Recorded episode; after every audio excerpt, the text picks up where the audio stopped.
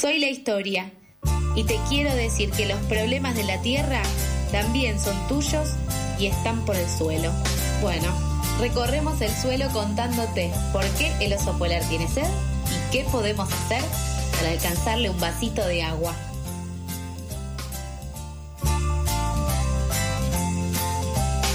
Y como cada miércoles, yo no venía hace un par de miércoles y la verdad que ya extrañaba esto. Este super miércoles. Este super miércoles.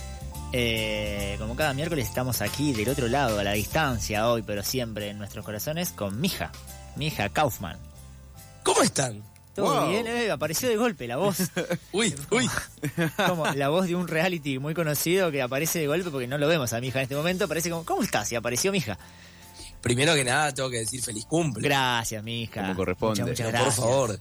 Aparte, con el corte de pelo que te veo en el día de la fecha. ¿Viste? es ¿Viste? que- Estábamos hablando acá. Tu turrito. Me tiré, me tiré una línea turra, bien, digna.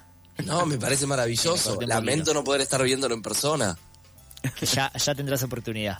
Por favor. Y Aparte- te pido que socialices los tips a la hora de ir a la peluquería. No, no ¿Qué sabes, la es que hice, importante decirle al peluquero? O si lo hiciste vos, ¿qué hiciste? no sabes la que hice ayer, me morí. Porque una vez me había cortado así el pelo y me había gustado mucho y nunca más me voy a cortar el pelo así, pero en otra peluquería. Y ayer fui y me dijo, bueno, ¿qué hacemos? Viste que es la Uh. pregunta típica, ¿qué hacemos? Y le dije, mirá, me da mucha vergüenza esto, pero le mostré una foto mía en un ascensor con gafas de sol ¿Qué? que le había mandado a mi compañera en su momento. y le ¿Qué, en dije, me da, Bariloche? mucha, me da mucha vergüenza de hacerme esto, pero este corte me había gustado, así que haceme esto. Y lo miró, se me cagó de risa y me dijo, no, bueno, está bien, lo vamos a hacer. Pero así, así, y lo fuimos sacando y nada, estuvo, estuvo Ah, bien. fue un trabajo en Pero equipo. Rompí la barrera de la vergüenza. Aparte me pasa que, no sé, yo uso lentes. La verdad que voy con mis anteojos. A la hora de cortarme el pelo me los saco. Y me da paja ponerme y sacarme los lentes. Entonces siempre cuando te muestran, en el momento incómodo en el que te ponen el espejo atrás, como, ¿te gusta? Y sí, ¿qué te iba a decir? Que no, tipo, sí, está bien. qué si sé no yo. veo un choto. Si no veo nada. Eh, y al final me dijo, así o más corto. Y le dije, ¿y vos qué te parece? No, a mí me parece que está bien, perfecto, quedamos así, le dije, ya está. Yo tengo una pregunta que es, durante el corte, ¿tuviste miedo del resultado final? No, no, no. No, no. Ok. Estuvo bien. Estuvo bien. No me preocupa mucho igual si queda mal. Excelente. Sí, el pelo crece. Por suerte todavía el pelo me crece. Acá tenemos un filósofo. Perdónenme. No sabía que el miércoles se ponía así de filósofo. Como siempre, ¿cómo estás, mija? ¿Cómo anda todo? ¿Cómo anda todo? Bueno, qué, qué mañana particular, ¿no? Para hablar de, de la agenda socioambiental. ¿Qué días particulares en la República Argentina? Primero que nada, debo admitirles, y esto es algo muy personal, no me deja de emocionar la emoción de la gente. Exacto. Es Pero- increíble. Es increíble. Le, le soy completamente sincero. No sé por qué. Lo hablaremos en otro momento, en otra salida al aire y por qué no con unas cervezas de por medio. No tengo quizá la fiebre mundialista como la tiene muchísima gente, pero tengo esa emoción a flor de piel viendo la emoción de millones de personas. Exacto. Ayer salí a caminar la calle en cuanto terminó el partido y vi algunas situaciones que dije, esto es maravilloso. Y la alegría de la gente en un contexto como el que venimos viviendo y el que tanto hemos hablado en esta columna y en otros espacios, me parece no menor. Eh, me parece no menor y sobre todo para terminar un 2022 muy complejo en nuestro país. Eh, Desde ya, son, son situaciones que, que yo siempre pienso que, que sirven para pensar también un montón de dinámicas históricas con determinados, por ejemplo, referentes últimamente, los últimos años, qué sé yo, fue como eh, muy cuestionada la figura, por ejemplo, de Maradona, que nosotros, yo por lo menos no lo viví, pero siempre como que lo vivo a través de los relatos de la gente y es como, claro, ¿cómo es para una persona que lo quieres y le generó un montón de cosas similares? Eh, y no, no- ni me imagino si el domingo pasa lo que queremos que pase, que puedo llegar a sentir. Tipo, ni me imagino. Esta semana va a ser totalmente caótica para mi corazón. ¿Qué vamos a hacer con ese corazón? Es la pregunta. ¿Qué vamos a hacer con ese corazón? Tal cual. Pero para el día de la fecha, en lo concreto en materia socioambiental, me parece que hay dos cuestiones que son importantes de hablar, que las hemos conversado en otros, en, en otras salidas al aire. Por un lado, lo que hablamos la semana pasada con Nico, de lo que está pasando en Tierra del Fuego, no es menor, hay Sí. que mencionarlo. 6.000 Por más de del fuego. contexto mundialista, mundialista, hay que contarlo sobre todo cuando se ve mucho en las redes sociales que las propias personas que habitan ahí siguen poniendo el grito en el cielo de que necesitan que se visibilice lo que está sucediendo, de que se necesitan más recursos para que se apaguen todos los focos de los incendios.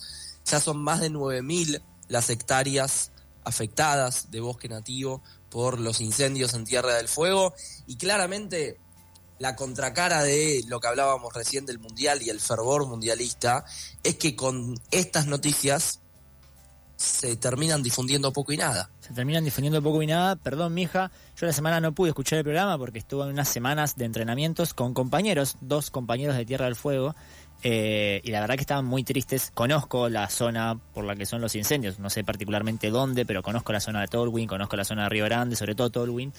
Eh, y, la verdad que es una tristeza enorme pensar en, en todo lo que se está perdiendo, porque esas tierras la verdad que son hermosísimas, son vitales y, la semana pasada justamente lo hablaba con estos dos compañeros de allá que estaban muy tristes y que decían no, no, pueden frenar, que ya no sabían qué hacer la gente local.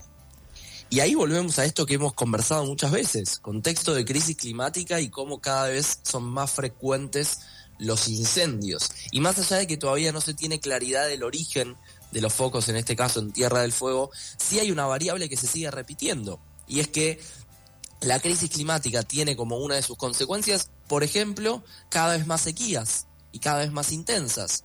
Y las sequías también, por ejemplo, favorecen a que ante un mínimo accionar humano eh, sea propenso un incendio forestal.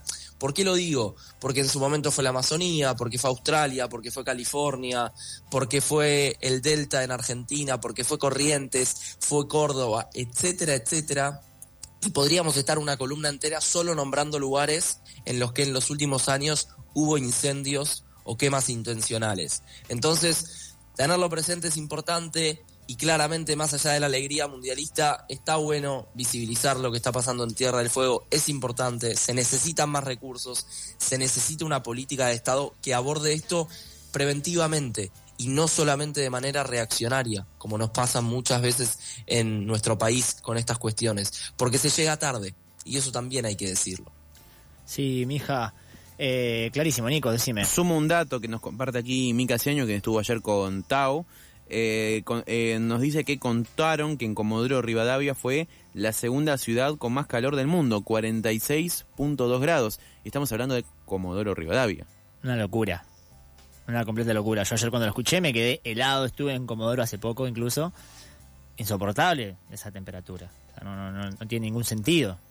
Y por más de que parezca una pequeñez, todavía no estamos oficialmente en el verano. No, desde ya. No estamos, digo, y las olas de calor, de vuelta en esta línea de consecuencias de la crisis climática, van a ser cada vez más frecuentes. Lo hablamos, lo hablamos también la semana pasada, yo en mi día a día, soy una persona que, por supuesto que soy más amiga del invierno que del verano, pero la semana pasada aquí en la ciudad de Buenos Aires fue infernal, fue infernal. Y yo lo hablaba justamente con Mica y le decía, todos los veranos pasan lo mismo. Y Mica me decía, no, no, todos los veranos no pasa lo mismo. Yo no lo sentía así, yo digo, yo la verdad que lo sentía bastante similar a esto. Pero la semana pasada el calor que hizo en esta ciudad, no se podía estar a la calle, en la calle a las 2 de la tarde no se podía caminar. Exacto. Y aparece la pregunta que hemos planteado en más de una ocasión, que es, por ejemplo, cómo se planifican las ciudades estratégicamente en tiempos de crisis climática. Porque si no tenés parques, no tenés árboles donde la gente se pueda poner a la sombra y que también, por ejemplo, bajan la temperatura de la ciudad, es muy complicado habitar dignamente en estos contextos las ciudades. O te pasa esto, que cada quien se tiene que guardar y que quizá unos pocos tienen aire acondicionado y que a la vez sube el consumo de ese tipo de elementos con las consecuencias que eso tiene. Por ejemplo, la matriz energética. Entonces es como un loop constante del que no salimos si no revertimos tomando acciones trascendentales, reales y no solamente por la galería. Sí, y que una vez que te pones también a examinar dentro de la problemática vas encontrando un montón de variantes. Por ejemplo, yo hace poco descubrí esta que parece una boludez, pero no es una boludez, eh, el tema mascotas. Lo mal que la pasan las mascotas, que tenés que andar organizando tus horarios para poder sacar a pasear a tu perro perra, quizás, si tenés un gato y lo sacas a pasear también, porque claramente no lo puedes sacar ya a las 5 de la tarde. A las 10 de la mañana ya hace muchísimo calor para que ande en la calle. Encima probablemente tenés que caminar un montón de cuadras para llegar a una plaza, porque si no la verdad que caminan en las baldosas o en el asfalto que está hirviendo. Eh, son un montón de cositas que va desatando toda esta problemática y como uno se pone a pensar, es como de golpe, che, no es solamente que hace calor, hay un montón de cosas que habría que analizar. Nico. Quería sumar que, bueno, el lunes eh, hablamos aquí en pasadas con Toto que los vecinos de la Comuna 11, entre ellos el barrio de Villa del Parque y Villa Santa Rita, estaban reclamando en contra del código urbanístico que habilita a construcciones de edificios con mayor altura. Me ponía a pensar, Villa Santa Rita es uno de los barrios porteños que no cuenta con espacios verdes. Entonces, bueno, ¿qué pasa ahí con la planificación? Justamente como decía mi hija. De eso hablamos cuando hablamos de los espacios verdes, de la especulación inmobiliaria, del largo, etcétera, de lo que pasa, por ejemplo, acá en la ciudad de Buenos Aires, justamente de esto, de la falta de coherencia que hay cuando se nos tilda o nos quieren hacer creer que somos una ciudad verde y que de vuelta, y por más de que parezca repetitivo, de verde tenemos cada vez menos y donde cada vez se le está dando más lugar a distintas especulaciones, sobre todo en esto, en un contexto de crisis climática en el que las olas de calor van a ser cada vez más recurrentes y por ende necesitamos ir a contraposición de donde estamos yendo. Clarísimo, Mija, gracias por estos minutitos, por bajar un poco a, tierra y acercarnos nuevamente, como cada miércoles, la agenda socioambiental. Y te mandamos un abrazo grande, te esperamos el miércoles que ah, viene. Abrazo enorme y ojalá en algún momento pueda tener un corte de pelo como el tuyo. gracias, Mija.